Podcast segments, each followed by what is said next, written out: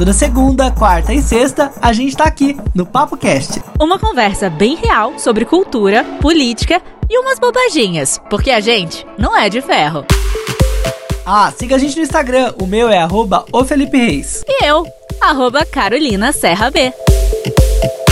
E o Papo Cast tá no ar para você com esse resumão da semana. Eu aqui, o Felipe Reis, e comigo a Carolina Serra. Oi, Felipe, tudo bem? Tudo bom, e com você? Tudo Como tá ótimo. seu- Como foi sua semana? Me conta. Não, primeiro a gente vai ter que cantar parabéns aqui pra você. Oh, parabéns fofura. você nessa data. Uhul! Querida. E aí, como tem sido pra você? Não subverte, não. Como é fazer 37 anos? Como foram esses últimos 28 anos, né? Conta pra gente. Senta aí, galera. Vamos sentar. Eu vou contar como foram os Senta que lá últimos vem a 28 história. anos. Ah, foi um aniversário diferente, meio atípico, né? No meio da pandemia, o primeiro nessa nova era, novo mundo. É verdade. Mas foi muito bom. Não sei, eu me sinto uma pessoa menos disposta. tipo, aquela música do Los Hermanos. Ah, deixa o verão pra mais tarde. É, tá chovo, cho- chovoso. Tá chuvoso, tá aquela, aquele climinha de edredom e Netflix. Eu acho que vai ser isso que eu vou acabar fazendo mesmo. Mas é bom também, né? E vai ser um, um aniversário que das próximas vezes, no seu próximo aniversário, a gente espera que não esteja desse jeito e que você possa ir, sei lá, pra praia, pra Orlando, pra Amsterdã. Ah. Olha o soninho da pessoa. É, eu abri a boca, realmente. É, o clima, né? O climinha é gostoso pra dormir, pra dizer, ai, que delícia, vamos fazer alguma coisa? Não.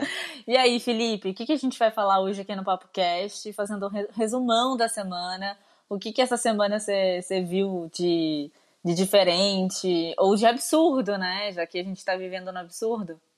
Ah, muitas coisas, né? Pra, ah, eu acho que a primeira, a principal coisa que me chamou a atenção foi essa, assim, esse impasse, né, da vacina, que eu acho que a gente tem que falar aqui, dessa Coronavac, teve uma foto aí de que ela já te- teria sido fabricada em abril. Olha, é muito boato, fato, o que, que será real, o que não é, a gente vai falar um pouco aqui sobre isso.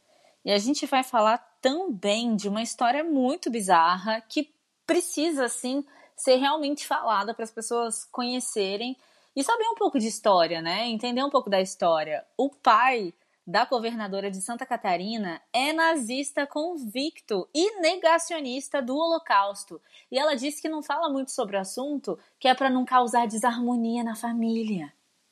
Teve umas certas postagens aí também do Salles, né? Aquele ministro. Ele disse que ele não zoou, não, o Nhonho, o, o, o presidente da Câmara, chamando ele de Nhonho. A gente vai entender essa história. E também quero saber, Carol, sobre Bolsonaro, porque ele fez uma piada preconceituosa lá no Maranhão. Ele juntou um monte de, de merda e aí fez uma coisa super homofóbica, falou que a galera maranhense é boiola. Olha, Ai, Cada gente, pior. bizarro, só por conta do, do refrigerante Jesus, que é rosa. E falando no Maranhão, teve um médico de lá que foi muito criticado por falar que os enfermeiros precisam de xereca card. Meu Deus do céu. Cada uma. Olha, se você quiser seguir a gente no Instagram, corre lá pra ficar por dentro das nossas postagens, pra ver as coisas que a gente coloca por lá. A gente também aparece por lá em vídeos às vezes. Então corre pra seguir arroba o PapoCast. Tem também o meu Instagram, que é o Felipe Reis, e da Carol, que é Carolina Serra B. Bom, vamos começar então destrinchando um pouquinho aí dessa história da governadora de Santa Catarina, que tem um pai que simplesmente nega que aconteceu o Holocausto. E a gente sabe, porque a gente estudou, a gente tem acesso à informação, a gente sabe que isso aconteceu. Como é que pode uma pessoa em pleno século XXI dar aula, porque ele estava aula, né? E, e ele simplesmente dizia que não tinha acontecido. Como é que pode isso? A pessoa, a pessoa se agarra em quê? Então, a gente já tem um histórico, né, do sul do Brasil. Muita gente fala que, ai, que o sul do Brasil tem muita gente que tem consciências, é, sabe, meio contrárias a esse tipo do, de, de assunto. Ah, tem esse estereótipo, né? A gente fala, nossa, mas deve estar mudando, né? Não é muito assim ainda, porque a gente sabe que tem muita gente com descendência europeia.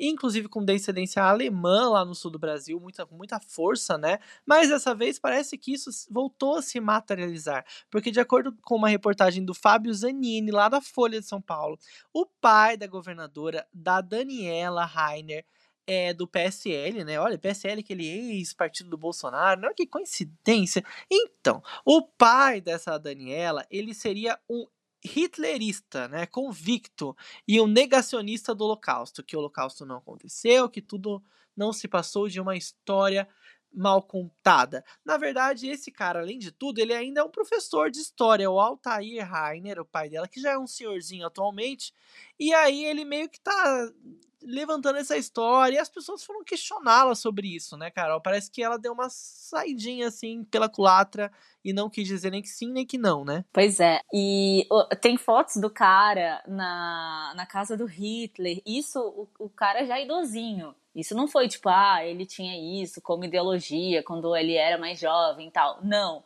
E rolaram fotos também de que na casa deles tem uma piscina com símbolo da suástica, com a suástica, né? O que é bizarro, o que é patético, assim, né? E esse cara que, que, que perguntou para ela, ele foi aluno do pai dela e disse que lembra muito claramente das aulas e que ele falava que não existia, que não tinha existido o Holocausto. Então não é uma coisa assim, ah, alguém falou, rola uma lenda na cidade. Não, o próprio jornalista que fez a pergunta para ela sabia que o pai dela tinha essas ideias. É, então, e ela meio que continuou essa história contando também o seguinte, ó, existe uma relação e uma convicção que move a mim e acredito que a todos os senhores que se chama família. Me cabe como filha manter a relação familiar em harmonia, independente das diferenças de pensamento ou das defesas de ideias, né? Parece que realmente não tem muito como dizer que o pai dela não pensa isso não. E aí ela acabou levando o título depois por conta disso de governadora nazista, né? Muita gente já tá começando a colocar ela aí num, numa caixa e colocando também ela no meio dessa história, né? Não tem como deixar de pensar isso, né? Já que acaba associando, né? Por mais que ela tenha dito que não concorda, é meio estranho, né? Que loucura. Não, meio estranho não. Ela ainda disse assim: eu sou uma pessoa que, como vocês, tem problemas, que tem diferenças no seu meio familiar, que sofre, que chora, que sorri, que vibra, mas que procura dar o seu melhor para cumprir a missão que foi conferida pelo voto dos catarinenses. Eu realmente espero que eu seja julgada novamente, que os, os atos sejam apartados. Enfim, ela fala aqui um monte de coisa. É, ela simplesmente ela podia falar assim: olha, eu acho um absurdo ela colocou panos quentes e parece que realmente ela não quis contrariar o pai, sabe? Uma coisa bem bem filha que não tem opinião ou que compactua com aquilo, porque se ela fosse, Felipe, vamos ser bem claro aqui, se ela fosse ficasse tão chocada com as ideias do pai, se ela realmente é, não concordasse com isso, eu acho que essa relação também já teria sido desgastada. É meio complicado, né? Ainda mais como uma pessoa política, uma pessoa pública e que representa muita gente, eu acho que ela tinha que deixar mais claro, né? Não, ah, passando colocando uns panos quentes, né? Muito estranho, não duvido muito que muita gente também tenha uns pensamentos doidos ainda por aí, né? Eu gostei muito do Reinaldo Azevedo, porque ele ele fez uma comparação muito interessante que eu sempre penso nessa nessa nesse comecinho do, do Ana Karenina, do Tolstói, que diz o seguinte: Todas as famílias felizes se parecem. Cada família infeliz é infeliz à sua maneira. E, gente, essa família aí. Cada uma que a gente vê. Carol, vamos falar de um outro caso bizarro. Parece que as pessoas estão perdendo a noção do, do, certo e do ridículo, né? Nas redes sociais estão indo com tudo para falar o que pensam sem ao menos parar para pensar no que estão dizendo. Um médico viralizou essa semana em seu Instagram porque ele começou a responder umas perguntas e aí perguntaram para ele sobre, é, sobre a profissão de enfermagem, né? A profissão de enfermeiro, o que, que ele achava. E aí o Kaique Paiva, que é esse médico, soltou uma uma história assim meio louca, né? Soltou um, um, um, preconceito absurdo. Ele pegou e disse assim: ou tu faz enfermagem, ou tu usa o xerecard ou então tu faz medicina. E continuou. Medicina é que dá dinheiro, o resto, e aí a enfermagem só existe porque a medicina existe. Disse ele aí, esculachando com toda uma uma classe de pessoas muito importantes e muito honradas, né? E da profissão mais importante desse ano, né? A gente sabe que isso acontece. Ele não é o primeiro médico que diz isso, ou tem muitos médicos que sublimam isso. Mas dentro do meio, a gente sabe que isso existe muito e muitos médicos gritam com os enfermeiros, é, desdenham, enfim, sendo que os enfermeiros são quem quem, é, é a classe que está ali todo o tempo, né? Vivendo aquilo, fazendo com que é, o paciente se sinta bem, medicando, enfim. A minha mãe tem esclerose múltipla e muitas vezes é só o pessoal da enfermagem que tá ali, né? O médico vem e fala, ah, ok, ah, não tá bom, ah, passa isso, mas quem tá ali dia a dia com o paciente são os enfermeiros. E aí eu não entendi muito bem como assim xerecar, sinceramente não entendi muito bem não. Mas ele disse que foi uma brincadeira, que, que ele brinca muito sobre essa coisa de ser pobre, que ele até já andou de ônibus quando era pobre, que em nenhum momento ele desrespeitou a profissão de enfermagem. Ele acredita que sem ela não há saúde, enfim. Depois ele tentou fazer aí um meia-culpa que não rolou nem um pouquinho. Mas até na hora de pedir desculpa, ele mostrou o preconceito. Ele pegou e disse assim: quando eu mencionei o termo xerecard, quis dizer que talvez vender o corpo seja uma boa ideia para ganhar dinheiro, já que a enfermagem está tão desvalorizada. Então, amigo, vamos ser sinceros, você é um escroto, você devia ter levantado lá e falado assim: olha, eu valorizo os enfermeiros, são meus colegas de profissão, são cruciais para meu trabalho, mas infelizmente são muito mal pagos e deveriam ganhar mais. Eu acho que essa é a resposta então que ele devia ter dado, né? E não o que ele fez, que foi um papelão, né? Papelaço. E você sabe que isso aconteceu no Maranhão, né? E teve uma outra coisa que também rolou lá no Maranhão. Maranhão tá, tá super em, em, em alta, né? Essa semana, muita gente falando aí do Maranhão, mas em nenhuma das formas positivas, infelizmente. E, e, poderia ser, né? Porque o, o, Maranhão é maravilhoso, tem pessoas maravilhosas, riquíssimo em cultura. E o que, que o Bolsonaro, ao invés de potencializar todas as belezas, toda a riqueza e a cultura do Maranhão, o que, que ele fez? Ele foi e soltou bosta pela boca, né? E decidiu brincar. Como sempre, né? De uma forma homofóbica com Guaraná Jesus, que é aquela bebida super típica lá do estado, que foi inclusive comprado pela Coca-Cola por ser uma, uma, uma bebida muito vendida e muito famosa lá no Maranhão. E aí o Guaraná Jesus, para quem não sabe, é uma, um Guaraná, um refrigerante, uma lata com o logo rosa, né? O logo rosa que é do Jesus. E o refrigerante é rosa. Sim, o refrigerante também é rosa. Você já tomou Guaraná Jesus? Já, claro, eu tô falando aqui do Maranhão com propriedade. Eu já tomei uma vez, mas eu nem lembro do sabor. É doce? É tipo um tutti-frutti, é doce sim. Eu nem lembro, eu tomei uma vez que o um amigo trouxe. Mas é gostoso. Então, e aí é o bebidinha rosa, aí ele pegou e bebeu falando assim, agora eu virei boiola, né? Ha, ha, ha. Igual maranhense, é isso? Disse o presidente enquanto ria. E ainda falou, Guaraná cor-de-rosa do Maranhão, aí quem toma esse Guaraná aqui vira maranhense. Ah, mereço, né? Nossa, gente, pelo amor de Deus. E a bisneta do criador do Guaraná Jesus, ela disse o seguinte... Se soubesse que foi lançado por um simpatizante do comunismo, o Bolsonaro nem teria bebido. Ou seja, ele tá ali, ó, ele tá ali com, com, com, com, metadinha comunista, hein? Toma cuidado, Bolsonaro. Quem sabe você não acorda comunistinha qualquer dia desse querendo ir para Cuba. Seria melhor se voltasse se acordasse boiola, querido, do que se acordasse comunista. se toca. Felipe, e essa, essa confusão barra trollagem, barra mentira que rolou aí, que o Salles está dizendo que não foi ele quem fez a postagem, chamando o presidente da Câmara de nhonho. Gente, não tem como deixar de, de fazer essa piada, né? Realmente, o, o Rodrigo Maia lembra mesmo nhonho, né? O jeitinho dele, jeitinho de falar. Todo mundo já zoou o Rodrigo Maia. Já vi vários programas de humor falando sobre isso. Já vi gente brincando com isso na internet. Mas agora é o ministro, né? O ministro do meio ambiente, né? Aí o negócio mudou de patamar, mas parece que se ele realmente fez a piada, ele mudou de ideia, né?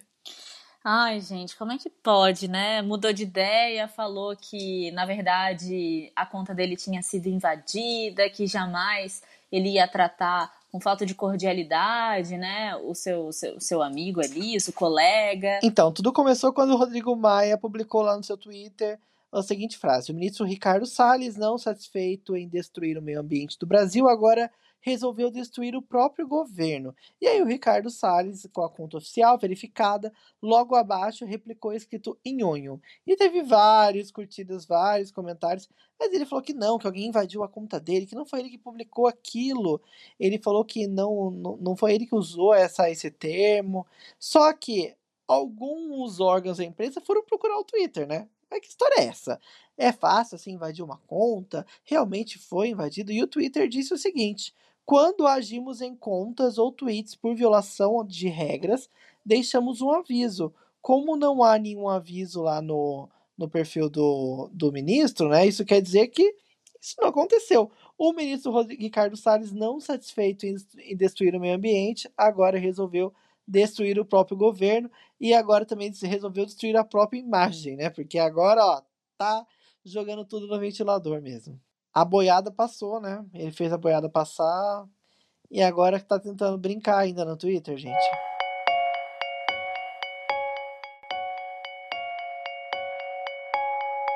Essa semana uma foto de embalagens aí da Coronavac, que é aquela doença, aquela doença, aquela vacina para tentar, né? A vacina está sendo testada, tal, a vacina chinesa, uma foto com a embalagem dizendo que ela havia sido fabricada em abril, deixou muita gente encabulada e virou uma verdadeira teoria da conspiração. Como assim? Então quer dizer que realmente já tem essa vacina há muito tempo? É tudo um grande projeto da China, um grande projeto para as pessoas não terem acesso aquele monte de história que a gente conhece, né? E aí o Instituto Lupa, aquela agência, né, que faz as checagens de várias notícias, foi pesquisar um pouco mais a respeito dessa história, dessa foto, se essa foto era real, se essa foto era montagem, se realmente essa vacina já havia sido fabricada em abril. Mas a imagem, na verdade, ela foi ela foi registrada em julho, quando chegaram as primeiras doses que seriam usadas na terceira fase de testes da vacina, que foi realizada aqui no Brasil pelo próprio Butantan. Então, mesmo sendo um produto em desenvolvimento, ele foi fabricado e possui número de lote, data de fabrica fabricação e também prazo de validade. Isso foi o próprio instituto que falou na nota, né? O Estadão ainda informou que os primeiros testes em humanos na China começaram em abril, o que condiz, então, sendo assim, com a data fabricada mostrada na, na embalagem brasileira. Mas assim, a gente também tá meio ressabiado, né? Esse ano de 2020 a gente fica de olho para saber se aquilo é fake news ou se é realmente uma coisa louca que tá acontecendo em 2020. Realmente, foi isso que a agência Lupa verificou e também o Estadão Verifica também entrou com essa com essa essa verificação de que a foto é real, mas esse seria o contexto de que ela havia sido fabricada essa vacina em abril, em abril porque em abril já estava rolando um teste lá na China com essa vacina, e aí ela está também passando por um período de testes aqui no Brasil.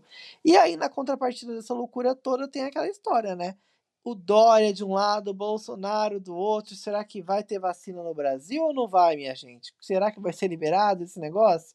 Ó, é uma guerra política, né, Carol? E você sabe que é, eles estão vendo lá que tem uma mutação já na Europa do, do SARS-CoV-2, do, do, do, do, coronavírus, e eles estão acreditando que, na verdade, não é mais potente ou menos potente. É igual, só que diferente. para ser bem clara, falar tudo e não falar absolutamente nada, sabe?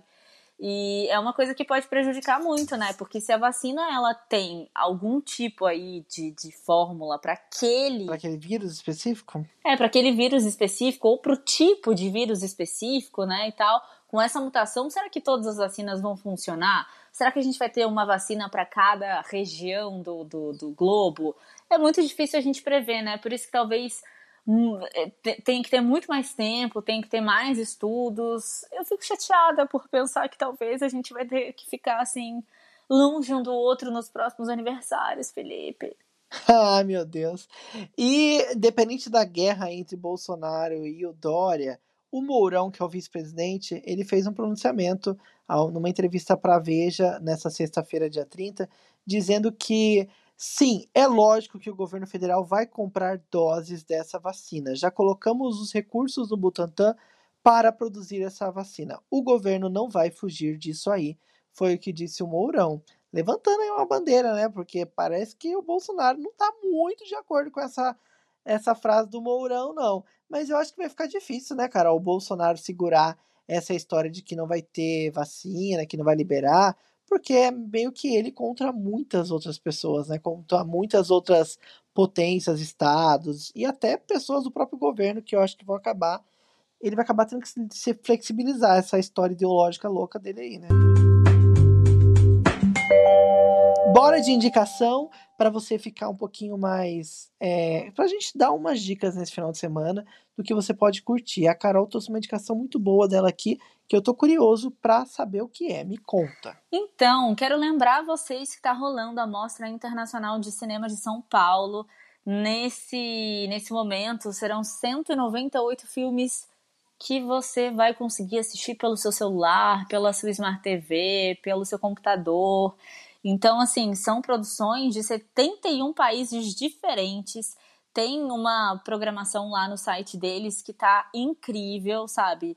E o interessante e o mais legal ainda de você conhecer esses, esses olhares diferentes aí pelo mundo inteiro, como eu já falei aqui, 71 países, é muito interessante porque esses filmes, eles estão aqui por conta da mostra. Eles só vão chegar no ano que vem, sei lá, segundo semestre, primeiro semestre, sabe-se lá quando, sabe-se lá se vão chegar também.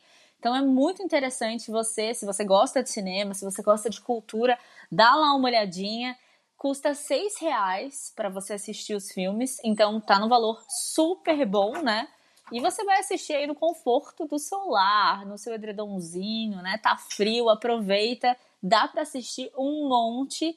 E nesse momento, assim, eu, eu vejo que tem vários festivais acontecendo de cinema, de curta, pelo Brasil inteiro.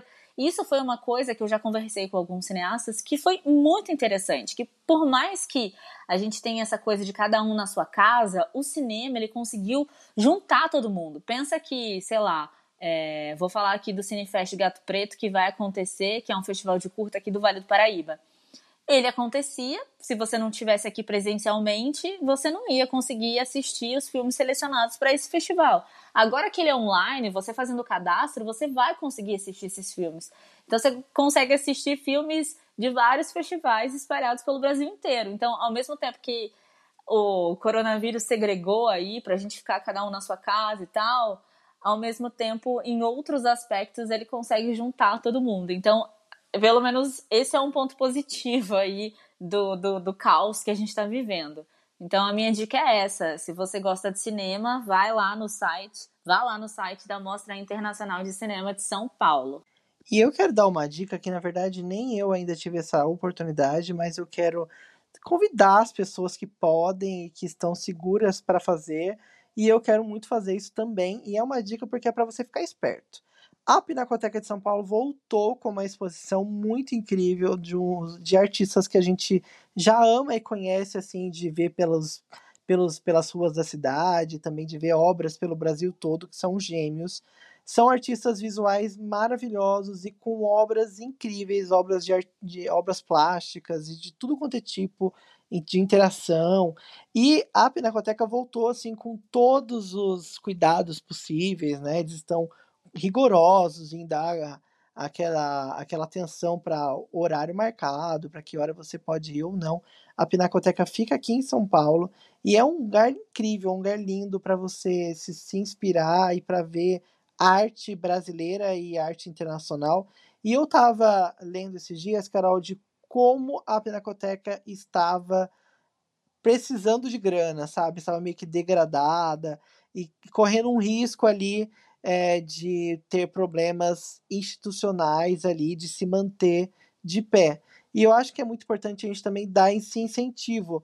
Os ingressos estão sendo vendidos pelo site, mas todos já esgotaram. Mas em breve, eu acho que nos próximos dias, eles vão liberar mais um lote Para o mês de outubro e novembro não tem mais como vir na Pinacoteca, mas eles vão liberar um, no, um novo lote, porque essa, essa exposição vai até março ou fevereiro.